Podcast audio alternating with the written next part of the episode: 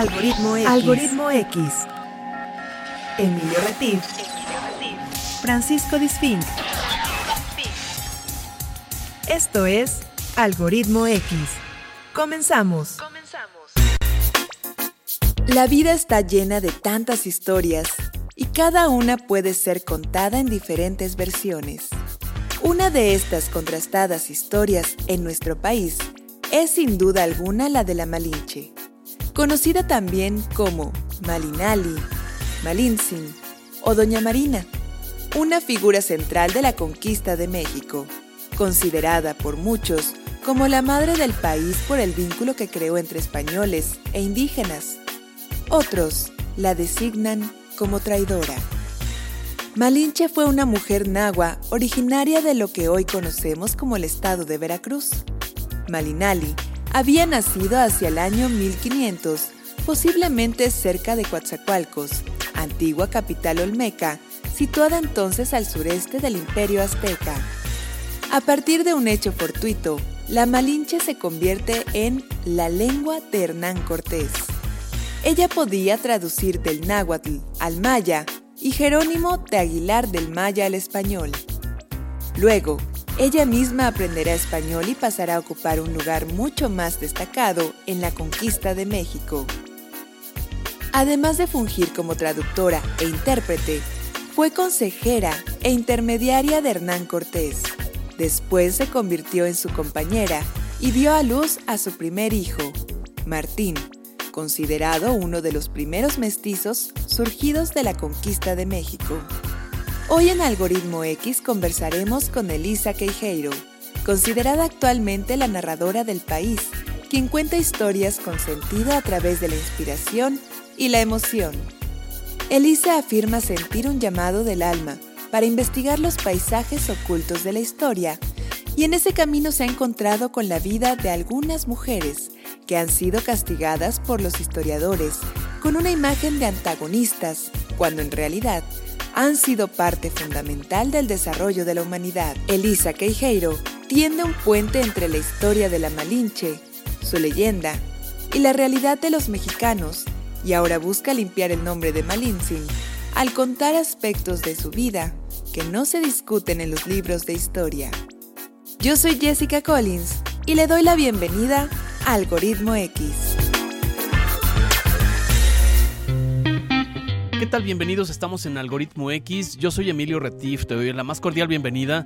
Un sábado más de unas historias que contarte. Esta particularmente, quédate con nosotros porque créeme que hemos perseguido esta charla con una persona a quien admiro, a quien reconozco un gran profesionalismo. Ella es Elisa Queijeiro, como ya la escuchaste en la introducción. Ella es una contadora de historias consagrada, que además tiene cosas bien positivas que, contarnos y ella ha escrito varios libros. Eh, vamos a conversar con ella. Antes de conversar y darle la bienvenida, yo quiero agradecerle de todo corazón a dos personas que hacen posible este enlace. Una es Claudia Bernal, les mando un saludo, y a Mariluz Fernández. Gracias, gracias porque hicieron posible. Esta es una de mis peticiones de, lista de regalos de la vida. Entonces, Elisa, te doy la. Eh, bueno, perdón, antes de saludar a Elisa, saludo a Paco Disfink. ¿Cómo estás, Paco? Hola, ¿qué tal, Emilio? Bienvenidos a este episodio de Algoritmo X. Sean todos bienvenidos como cada sábado y, por supuesto, agradecemos la presencia en cabina de Rafa Peredo que hace la grabación de este programa y también a nuestro productor Fernández y al productor general Jorge Fernández de Menegui, pero al más importante en este algoritmo de la radio, quien es nuestro máster, quien puchando los botones hace que esta señal llegue a todo el estado de Veracruz y las ocho entidades en donde llega nuestra señal de FM a través de nuestras repetidoras de señal. Muchísimas gracias por acompañarnos como cada sábado y si nos acompañan en la versión digital a través de Spotify, como lo pueden hacer ya con todos los programas de Radio Más, buscando Radio Más, espacio algoritmo X, ahí nos encuentran con esta ventana o nos pueden buscar con la ventana de podcast en donde tenemos contenidos completamente diferentes y con una duración un poco más extensa. Ahí nos buscan solamente como algoritmo X y tenemos ya pues un buen de contenidos bastante interesantes. Pero sí, el día de hoy la verdad es que es una, es una cereza en el pastel en donde nos hemos dado eh, eh, la tarea y bueno, Emilio principalmente o únicamente se ha dado la tarea de perseguir ampliamente a Elisa Queijeiro y por fin la lograste. Así es, hasta que se nos hizo, mi querida Elisa. Bienvenida a Algoritmo X. ¿Cómo están? Me da muchísimo gusto saludarlos. Muy buenas tardes a todos. Oigan, qué pena, suena así como, como realmente así persecución de, cangrejo bajo la tierra. No. no, pero fue una buena persecución, Eli, fue una buena persecución. Es que eres una persona muy ocupada, eres una cuenta historias, como les decía Elisa. Eh, amigos, como ya oyeron en la introducción, ella ha estado involucrada en parte del equipo que ha trabajado con Nacho Cano en esta puesta en escena de la Malinche. ¿No es así, Elisa? Por eso, a eso se debe que había que ser prudente porque has estado muy ocupada con un proyectazo como este. Muchas gracias. La verdad es que a veces nos tenemos que concentrar, a veces tenemos las agendas a todos se nos, se nos llenan y aquí lo importante yo creo que también a compartir con la gente es que cuando sea así, pues encuentren justo ese, ese foco de lo que quieren y que se logre, ¿no? A veces no se llama esfuerzo, sino es como diligencia y, y la verdad es que ustedes han sido muy pacientes conmigo, se los agradezco profundamente y diligentes también para lograr esta, esta charla que me tiene muy, muy, muy contenta y muy emocionada justo para entrar a esos recovecos, querido Emilio Francisco, de qué pasó con Malinche, cuándo llega a mi vida, en qué momento la damos a luz, cómo se cruza esto con la vida también de, de Nacho Cano y una creación de Nacho Cano y pues dónde estamos hoy, ¿no? Claro, porque aparte de la Malinche, eh, su origen es en el estado de Veracruz, ¿no es así, Elisa? Cuéntanos un poquito. Así es, en Coatzacoalcos. Fíjate que justamente algo que, que, me encanta de empezar el año es que ya la estudié, ya la entendí, ya la amo y ahora la quiero caminar.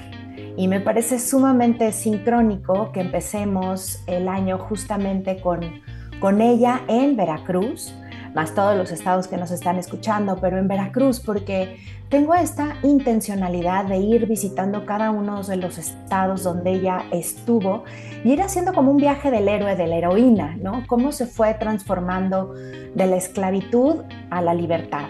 Y ella justamente ahí en Coatzacoalcos, en Veracruz, en Oluta y Tequiquipaque, es de esa zona. Obviamente las fuentes históricas de pronto se contradicen unas a las otras, pero las más certificadas nos terminan diciendo que justamente esta niña que no sabemos cómo se llamó en ese momento, pudo haber sido la hija segunda, la hija primera, Dudamos muchísimo que haya sido Malinali porque significa mala hierba y pues nadie le iba a poner a su hija mala hierba, ¿verdad? En todo caso le hubieran puesto el día en el calendario anterior o posterior. Ella nace ahí dentro de una familia noble eh, sabemos que es noble porque después ella se sabe comportar en el mundo de los nobles, sabe hablarle a Moctezuma, sabe hablarle a los señores tlaxcaltecas, cholultecas, etc. Entonces, justamente su historia comienza ahí, zona de la que es arrancada, cuando no debe de haber pasado ni los 12 añitos. Claro, y, creo que esta, esta parte que nos platicas, porque bueno, hay, habrá que decirlo y repetirlo, eh, eh, que, que, tienes estás en, el camino de la presentación de esta que es tu, última, tu último material, que es eh, Una patria con madre, la historia de la Malinche que nos libera, que desde el título ya nos dan ganas de, de agarrarlo y terminarlo en un fin de semana, porque eh, por otros por otros lados, no, no, no, no ahora sí, no, no, apuntemos culpas, pero por otros lados nos han dicho que la Malinche es mala y nos han dicho, incluso hemos hecho de ella un vocablo que, que habla de cosas malas de los mexicanos. Y creo que tú estás haciendo esta reivindicación súper importante y creo que... Eh, pues nos sumamos a esta reivindicación que, que, logras con este material que, que, si bien no es el primero que habla bien de la Malinche, sí es uno de los que por últimas fechas ha sido bastante atacado. Sí, eh, fíjate, Emilio, que en realidad aquí lo que sucede es que nos fuimos quedando con una leyenda, con un invento. y son tantos siglos del invento a la Malinche.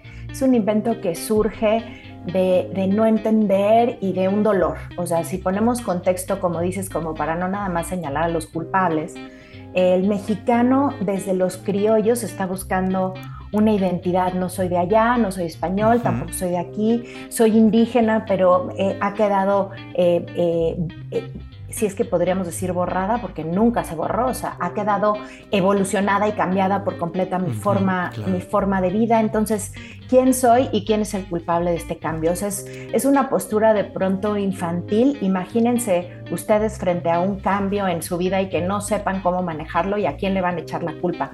A mamá, a papá, a los hermanos, al vecino, ¿a quién le vamos a echar la culpa? Entonces, nosotros buscamos eh, que eh, la idea, nos creamos una idea de que alguien nos tuvo que haber traicionado para que los estoicos aztecas eh, perdieran. Y entonces editamos de tajo de la historia a tlaxcaltecas, otomíes, totonacas y todos los pueblos indígenas que estaban profundamente molestos con la opresión de los aztecas, un mundo de guerras y de guerrillas, eh, donde los tributos eran altísimos, empezando por las vidas de los esclavos que eran sacrificadas una tras otra para darle de comer a los dioses. Y en esa coyuntura y en esa existencia llega Hernán Cortés eh, a, nuestro territorio, no es el primero, eh, ya había llegado a territorio y a tierra firme Juan Grijalva. Y, los, los, indígenas ven en Cortés una posibilidad de vencer a los aztecas de aliarse, vencer a los aztecas. Esto se va uniendo junto con una cosmogonía que nos hablaba de, del cambio de era, del Nahui del quinto movimiento del sol. Y, en esa coyuntura surge una mujer, ¿no? Una mujer esclava que es regalada a Cortés como, como símbolo de sumisión en su primera batalla ganada ya en Tabasco. Y, y que además no es la única. No, o sea, es regalada junto con otras 19 mujeres, pero esta mujer tiene, tiene un don, tiene un talento y ahí nos podemos empezar a relacionar también con ella. ¿no? Antes, antes de entrarle a esto que es precisamente la parte más importante de esta Malinche, que conocemos muy poquito todavía, vamos a ir a un pequeñísimo corte promocional. No se vayan, no se despeguen de, de Radio Más, porque estamos aquí en Algoritmo X platicando con Elisa Queijeiro, súper sabroso. Regresamos, no le cambies. Algoritmo X. Algoritmo X. Escuchas Algoritmo X. No te vayas. Regresamos. Regresamos. Algoritmo X. Algoritmo X. Ya volvemos. Algoritmo X. Continuamos. Estamos de regreso en Algoritmo X, estamos conversando con Elisa Quejeiro, que es la mejor contadora de historias en México y ella es autora del libro, entre otros, Una patria con madre. Les invitamos a que lo lean, es una historia súper interesante. Nos está conversando el tema de la Malinche y todo lo que se hablaba en el pasado. Pero antes de continuar esta conversación, Paco, ¿Qué nos tienes preparado para, para Fíjate que para esta ocasión tengo preparado algo acerca precisamente de este musical y es un tema, eh, un, fragmento del tema de Nacho Cano que, él genera para este musical del cual vamos a platicar más adelante con Elisa, eh, eh, de el, musical de La Malinche. Vamos a escuchar un fragmento por cuestiones de derechos, no podemos escucharlo completo, pero escuchamos un fragmento bastante interesante para que se les antoje, una vez que esto sea abierto a, a todos, pues lo puedan escuchar, ya lo pueden escuchar en redes sociales y lo pueden escuchar en las plataformas digitales, pero ponemos un pedacito aquí para que lo escuchen y regresamos.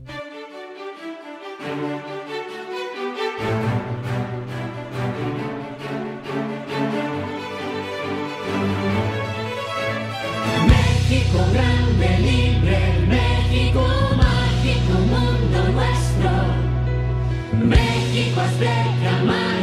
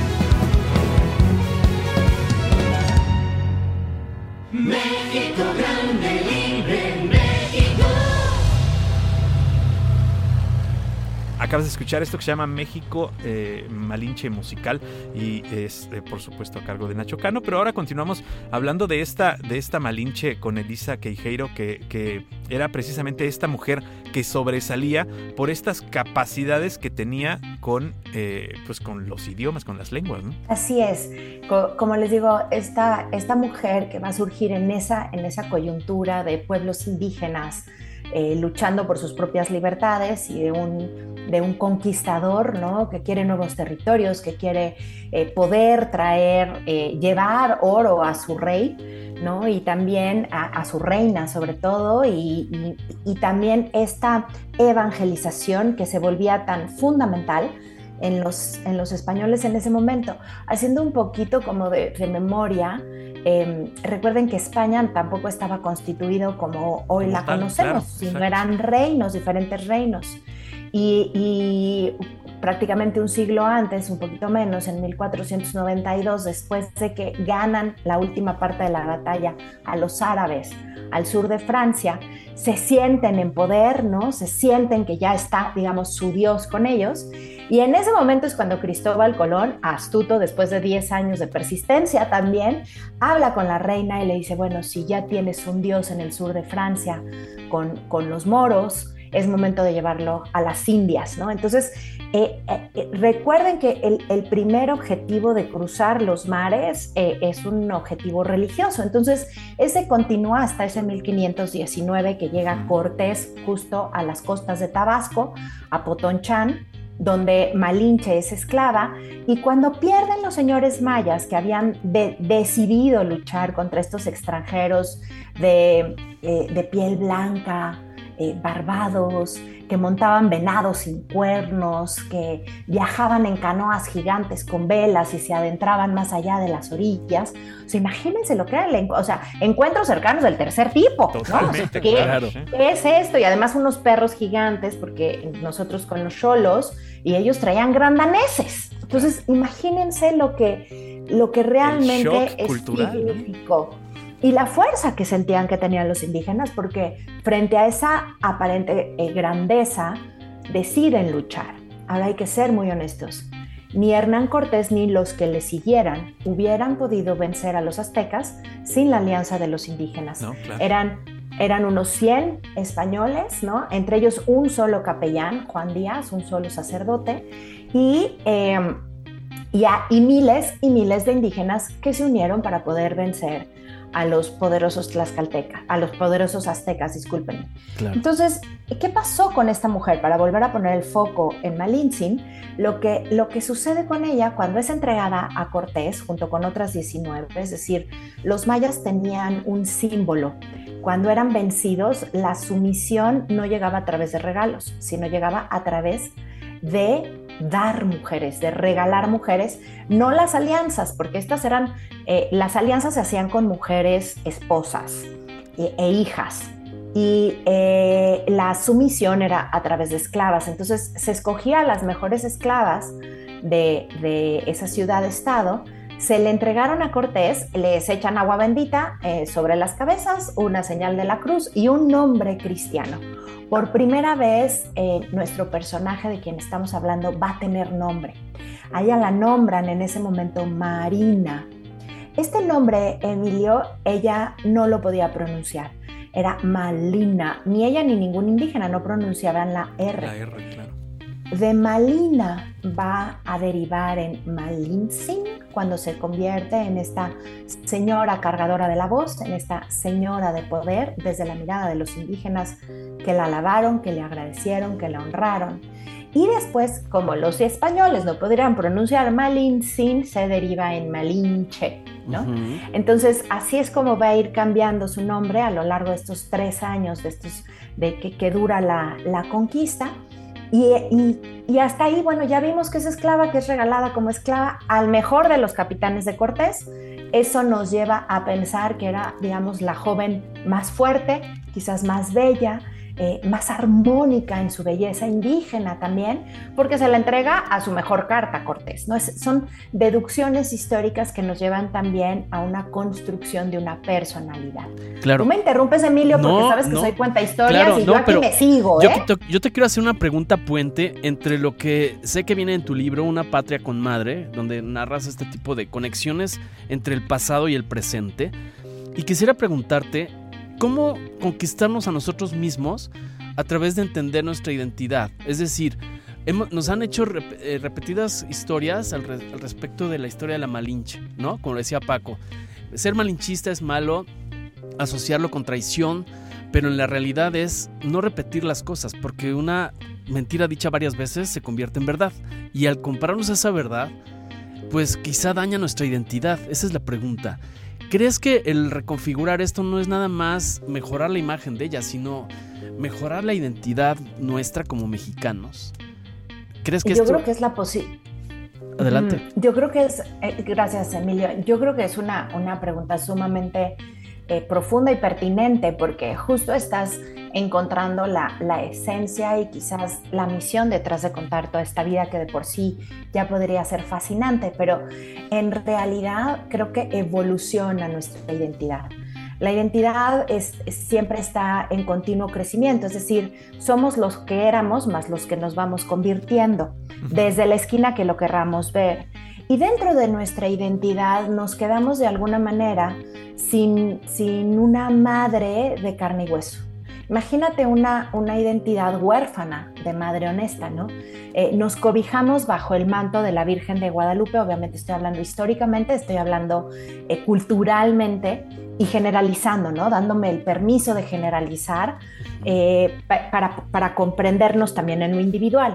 Y de alguna manera nos quedamos bajo ese manto protector eh, y, y, iluso- y también de, de profunda ilusión y esperanza, que es la Virgen de Guadalupe, y ¡pac! de trancazo, a través de estas interpretaciones de la historia, negamos a la que también le decimos la madre del mestizaje, es decir, la madre de nosotros, pero no la queremos voltear a ver.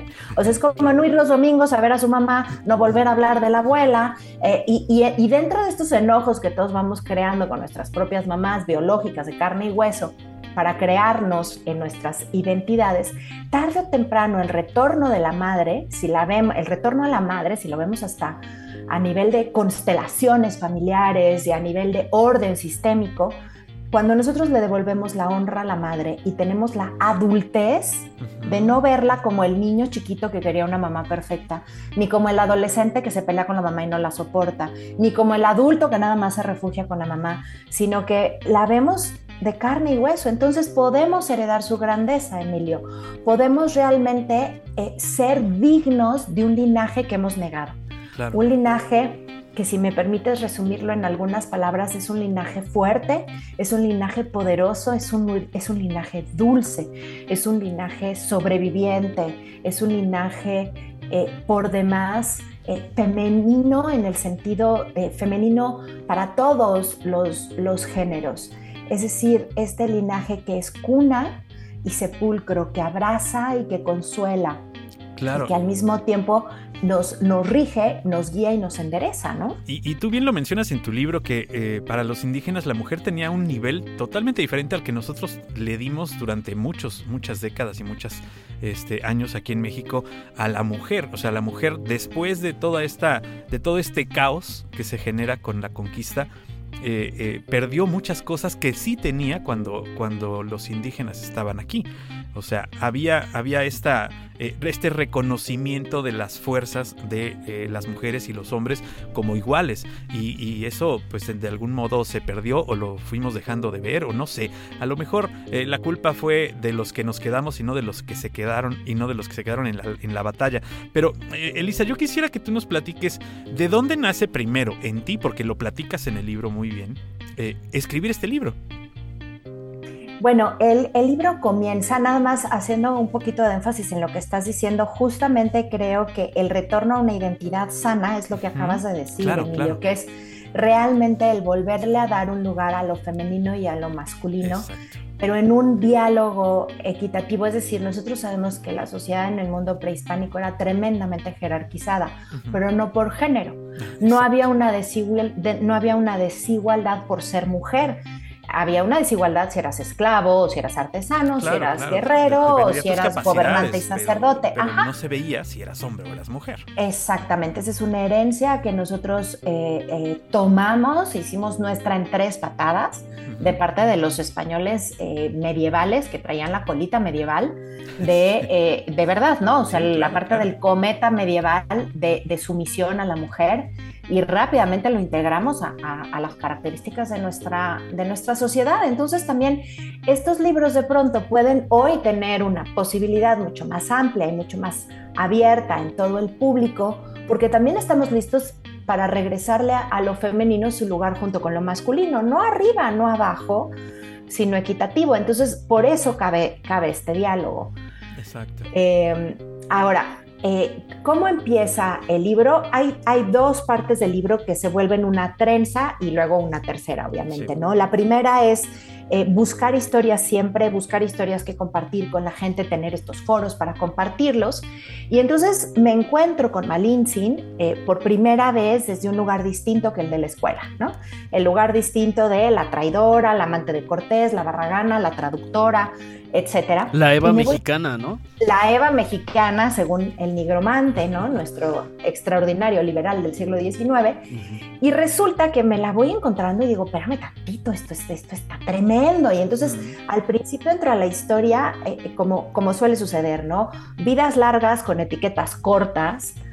A, reivindicar la historia, Emilio, o sea, decir, oigan, no fue como dijeron, y además, ¿qué creen? Margot Glatz, Fernando del Paso, Monsiváis, eh, Batra, eh, Rosario Castellanos, han dicho que no es como lo pensamos, ¿no? O sea, mirando inclusive de manera fuerte a Octavio Paz y a muchos otros intelectuales eh, que hablan mal de la Malinche o que la, que la definen como una traidora.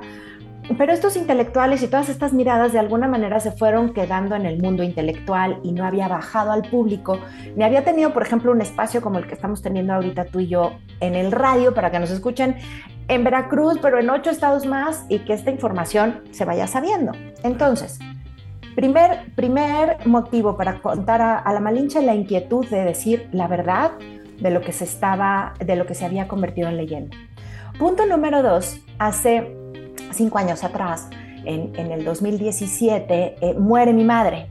Eh, muere mi madre eh, repentinamente y joven, eh, ¿no? O sea, a los 67 años se Sí, cae un joven. 24 de diciembre y para el 29 de diciembre en la operación de la cadera no, no, no sobrevive, trasciende mi mamá y yo estoy entregando el libro de las hijas de Bey Lilith en ese momento. Ajá.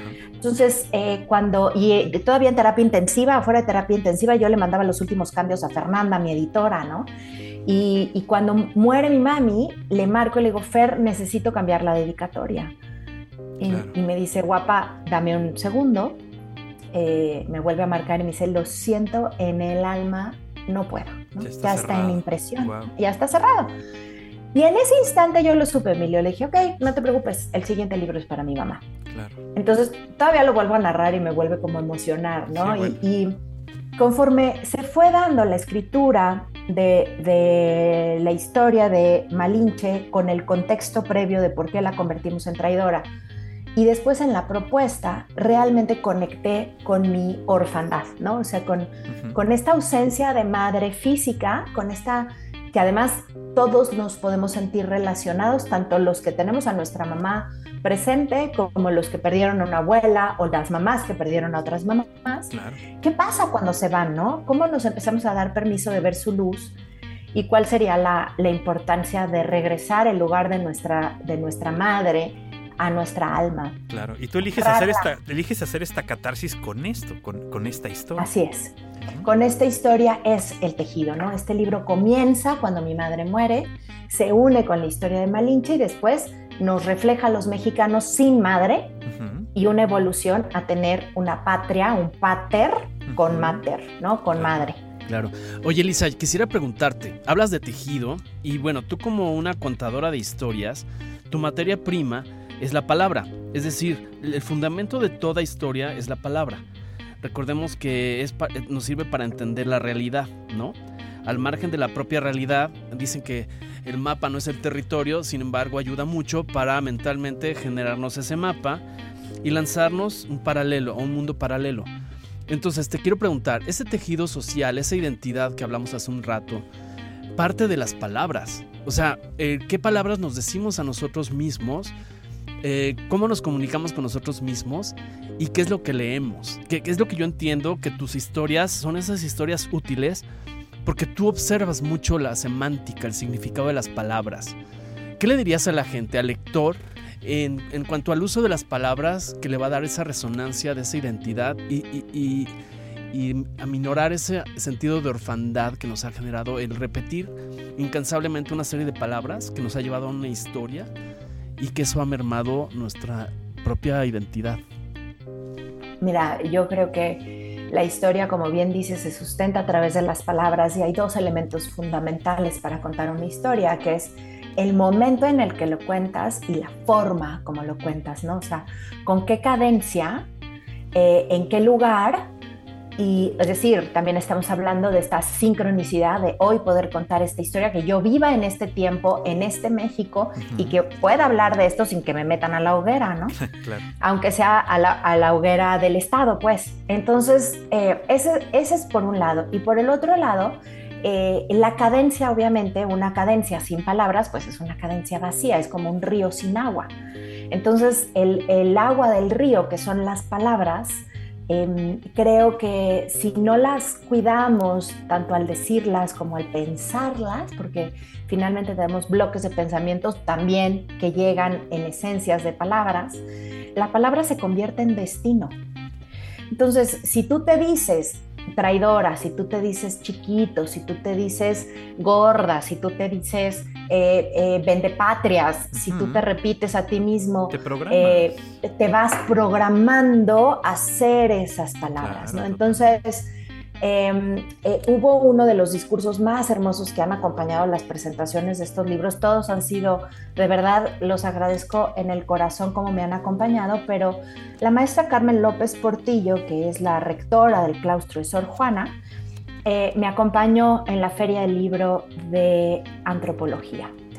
Y empezó al, al final de su, de su discurso eh, a enumerar en palabras a, eh, a de una manera que simplemente no- nos dejó a todos verdaderamente atónitos, ¿no? Desde, desde el poderlas, desde el poderlo eh, leer de esa forma, inclusive eh, ahorita conforme avance la, la- plática, podemos repetirlas, ¿no? En esa misma cadencia eh, que, ella lo, que ella lo hizo porque realmente nos deja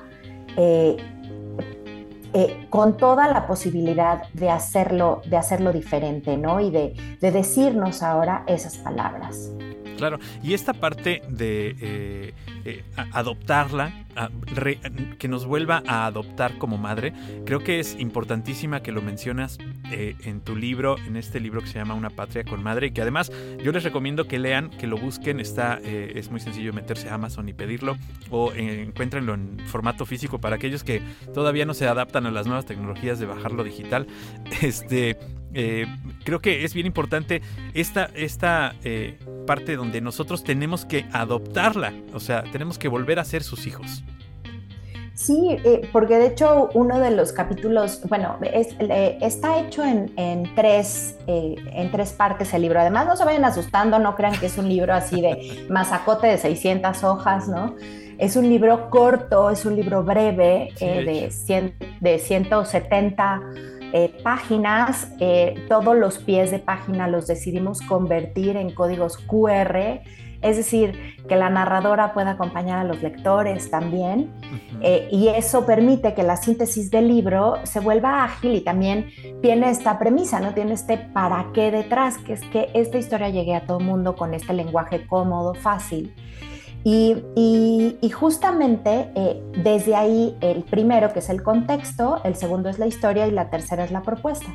Y cuando arranca el contexto, pues tal cual es el título, ¿no? Nosotros traicionamos a la Malinche no ella a nosotros.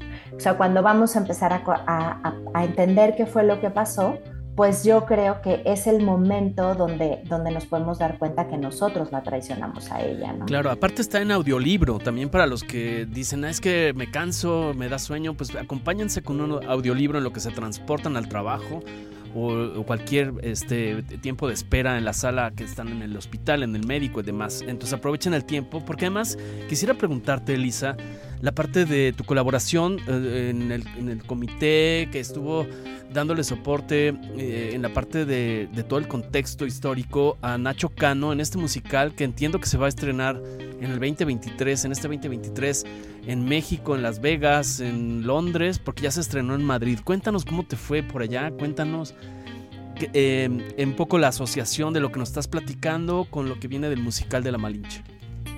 Mira, yo creo que es muy importante saber que cada autor toma de pronto una batuta, eh, su propia inteligencia, su propia creatividad y decide plasmarla.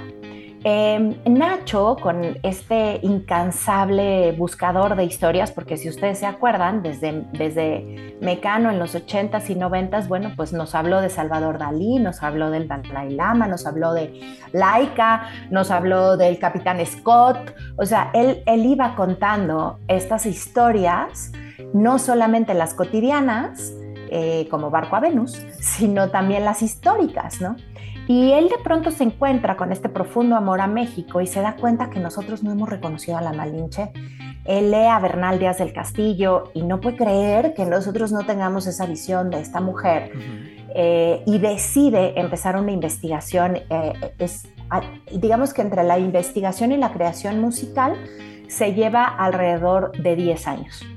Eh, estando como en el año número 6-7, él decide y tiene un llamado por parte de Netflix para hacer el backstage de este musical, es decir, cómo se creó el musical, que ustedes lo pueden encontrar en Netflix, se llama Malinche como tal, el musical, y entonces vas a ver, bueno, cómo fue seleccionando a los actores, cuáles se quedaron, cuáles no, cómo fue creando la música.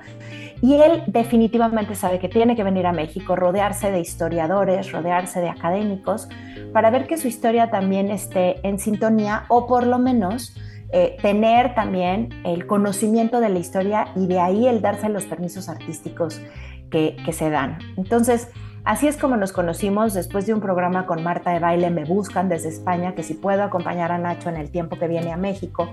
Recorrimos Castillo de Chapultepec, recorrimos Hospital de la Luz, eh, eh, fuimos también a Teotihuacán, eh, a la Basílica, ¿no? Hablar el- de la relación entre Guadalupe y Malinche. Eh, hicimos toda esta relación, llega la pandemia, la última vez que yo lo veo fue en diciembre del 2019. Eh, no, sí, 2019, llega la pandemia, eh, abraza el musical igual que a todos los demás y ahora justamente se estrenó en septiembre en España. Dos acontecimientos muy importantes es el espacio que le dieron sus, produ- sus productores, en especial David Hachuel, que ha sido el hombre valiente detrás de Malinche para sustentarlo económicamente a nivel de productor ejecutivo. Y él decide hacer una semana cultural en España alrededor del estreno y me invitan a presentar el libro de Una Patria con Madre en la Casa de México. Bueno, verdaderamente te puedo decir que me rebasó, o sea, fue una sorpresa divina, porque dijimos, bueno, pues yo voy con toda dignidad, con la voz de Malinche a las tierras de Cortés, eh, pero pues vamos a ver qué pasa y a quién le importa, ¿no? Claro. Oh, sorpresa, una semana antes estaba totalmente agotada la presentación del libro, este, no, no cabía un alfiler más. eh, llenísima la Casa de México, fue hermosa la presentación del libro, eh, el libro se está colocando muy bien, se vende tanto dentro del musical como dentro de la, de, de la tienda del el Fondo de Cultura Económica dentro de la, de la propia Casa de México. Y Nacho pues estrena este musical que es muy importante que la gente sepa que esta es la visión de Nacho Cano. O sea, en el musical no van a encontrar necesariamente que cada elemento es histórico. Cada elemento es musicalmente impecable, cada elemento es una locura de danzas, eh, tanto sevillanas como flamenco, como tambores. Eh, los jóvenes actores dejan el alma en la línea del escenario. Eh, tenemos verdaderamente unas actuaciones, una iluminación, una música y un teatro que te mueres de primerísimo nivel. Y la historia, a mí lo que es importante también para mí y para, eh, creo que eh, para todos es saber que hay una parte de comedia muy importante, Claro. de comedia que está hecha eh, sobre todo para mirar, a- a- para poder entretener al público, o sea, finalmente tiene este objetivo de entretener al público y entonces nos plantean personajes eh, que, que- que nos causan, que nos pueden causar mucha gracia o mucha controversia, porque así es la parodia, ¿no? La, la parodia te hace cuestionarte desde las risas. Y esto hace Nacho a lo largo de toda la primera parte, sobre todo con los personajes españoles, ya sean sacerdotes como conquistadores. Claro. Y Pero es un contrapeso, perdón, es un contrapeso el que lean el libro. O sea, es no solo manejarse por una sola fuente, es ver quizá el musical, pero también te informas de, de otra, desde otras perspectivas, ¿no, Elisa? Eh, Yo creo que hay que saber que si tú en el libro te encuentras eh, una, una, en el libro no te vas a encontrar una obra musical Claro. y en la obra musical no te vas a encontrar necesariamente la historia, ¿no? Y entonces es ir a gozar, ir a cantar esta, esta música que acabamos de escuchar, fragmentos que te mueres, así como la de México. Tenemos otra donde en la misma, eh, en el mismo estribillo repite, soy hijo del mezcal, de la espada y el flamenco, soy puro americano, mexicano y español. Entonces, pues te vibra la sangre, te, te hierve el corazón de amor por México, de entendimiento del mestizaje. Esto viene acompañado de una bandera de luces con la bandera de México. Entonces, si sabes que vas a esto, obviamente fluyes en la historia y te ríes Claro. y gozas. Y Nacho decide hacer una historia de amor entre Malinche y Cortés que se va, va a quedar en la interpretación. Yo te puedo decir en el libro qué pasó con ellos. Malinche va a ser madre de uno de sus hijos, después se va a casar con Juan Jaramillo por su propia decisión. Cortés es, es, este, testigo en su, en su boda, es quien le paga con una dote para que ella se pueda casar. Entonces, ¿quieres los datos históricos? Pues por algo el libro, ¿sabes qué es súper lindo, Emilio? Que el producto que más se vende en la tienda de Malinche el musical es el libro de una patria con madre. Pues qué padre. O sea, la verdad es que sí es, es, es este, no es poca cosa eso, Elisa. ¿No? ¿no? O sea, No, creo la que, verdad creo es que la que- gente queda, eh, una vez que sales de este espectáculo, que si bien eh, por ahí eh, Raquel Vidales del país lo hizo pedazos, eh, eh, cuando sales del, cuando sales del, digo, porque dijo, ¿no? Ella, pero lo cito porque dice Malinche, Nacho Cano convierte la conquista de México en un sainete delirante. No dice, el musical creado y dirigido por el antiguo miembro de Mecano cuenta con buenos cantantes y excelentes bailarines, pero el libreto resulta superficial. Bueno, pues ahí está. Esa es opinión del país y a mí créeme que esas- ese tipo de opiniones me hacen quererlo ver. Porque al contrario de destrozarlo, a mí me dicen, ok. Y cuando no- leas el libro más. No lo entendiste y además no has leído el libro, ¿no? Y esa parte, te digo, cuando la gente vaya o, o va a ver el musical y sale y quiere comprar el libro, eso quiere decir que les abrió por lo menos la ventana en donde quieren conocer la verdad y quieren conocer la historia. Exacto, creo que es, es Hace divina ver esa respuesta.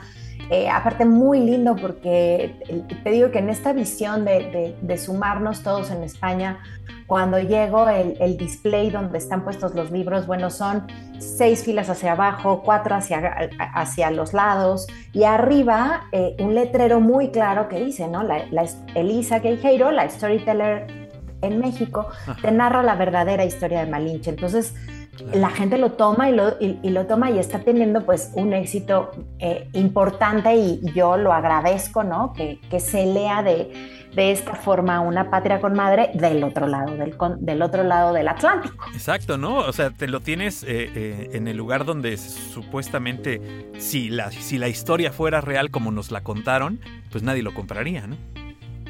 E- Exacto, O sea, la exacto. Y al diciendo, contrario, "Guácala, vámonos", ajá. O sea, Al contrario, y hay que entender, o sea, por ejemplo, de pronto te encuentras con Martín Cortés, el hijo de, de Malinche y, y Cortés, y te das cuenta que se fue a España, que formó parte de la Orden de Santiago, que fue mano derecha del rey Felipe. Eh, entonces, eh, y que fue, hizo un trabajo y, un- y de una dignidad inmensa, ¿no? Es, ese eh, que le llamamos primer mestizo, que en realidad es primer ejemplo de mestizos, porque pues ya había, ¿no? Muchos Sí, claro.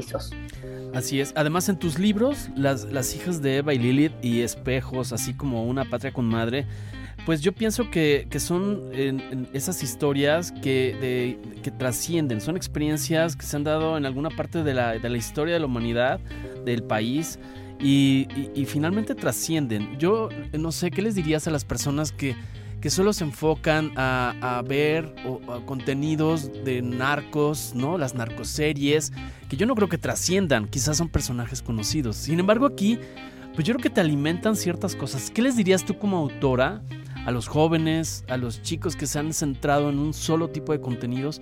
¿Por qué, por qué leer este tipo de, contenidos tuyos en cuanto a experiencias que trascienden, Elisa? Pues mira, yo creo que así como hablábamos de que eh, las palabras son destino, la energía es el destino de destinos. Entonces, donde pones tu atención, pones tu energía. Y donde pones tu energía, pones tu creación.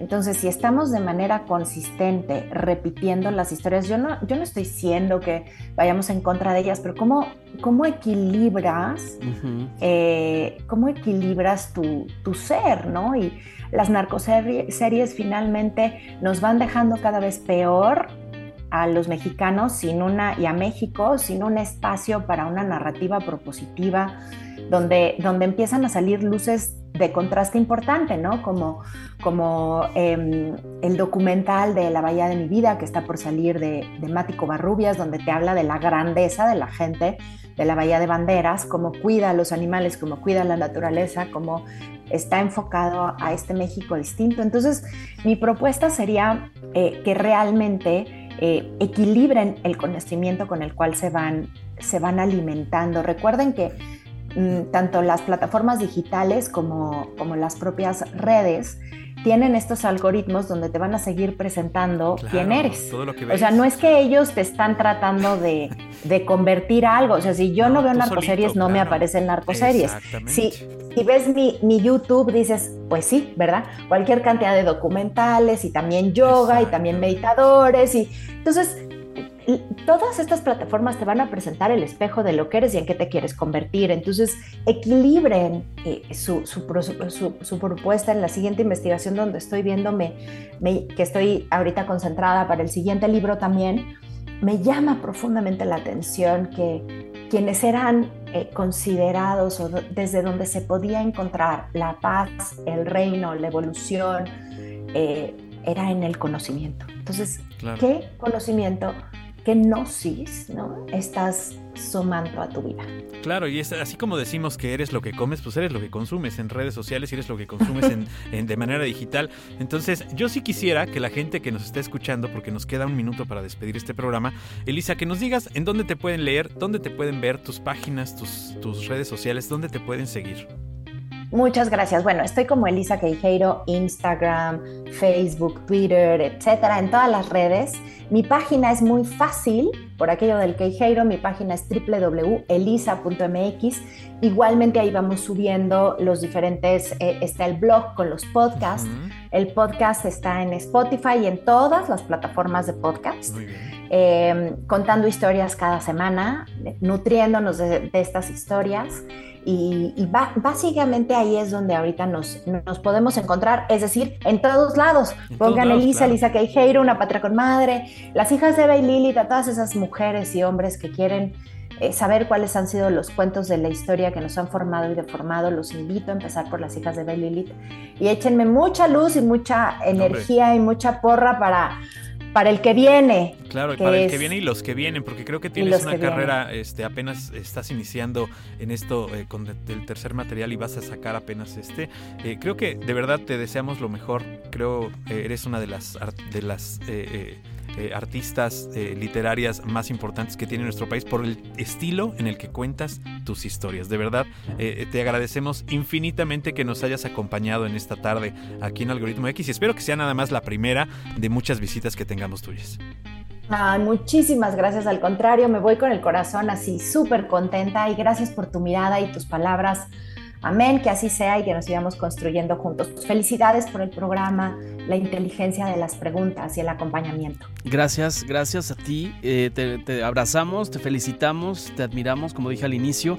Y mi gratitud para contigo y con Mariluz Fernández y con y, y Claudia Bernal, Claro, que fueron hicieron mis cómplices esto. virtuosas. eh, para, para hacer- Adoradas de mi vida. Eh, Les abrazo a todas y gracias. Nos esperamos el próximo sábado a las 3 de la tarde, Paco. Es correcto, el próximo sábado nos escuchamos por aquí. Muchísimas gracias por habernos escuchado. Gracias, Elisa. Hasta luego, gracias a ustedes. Algoritmo X. Algoritmo X. Emilio Retif. Francisco Disfink. Esto fue Algoritmo X. Algoritmo X.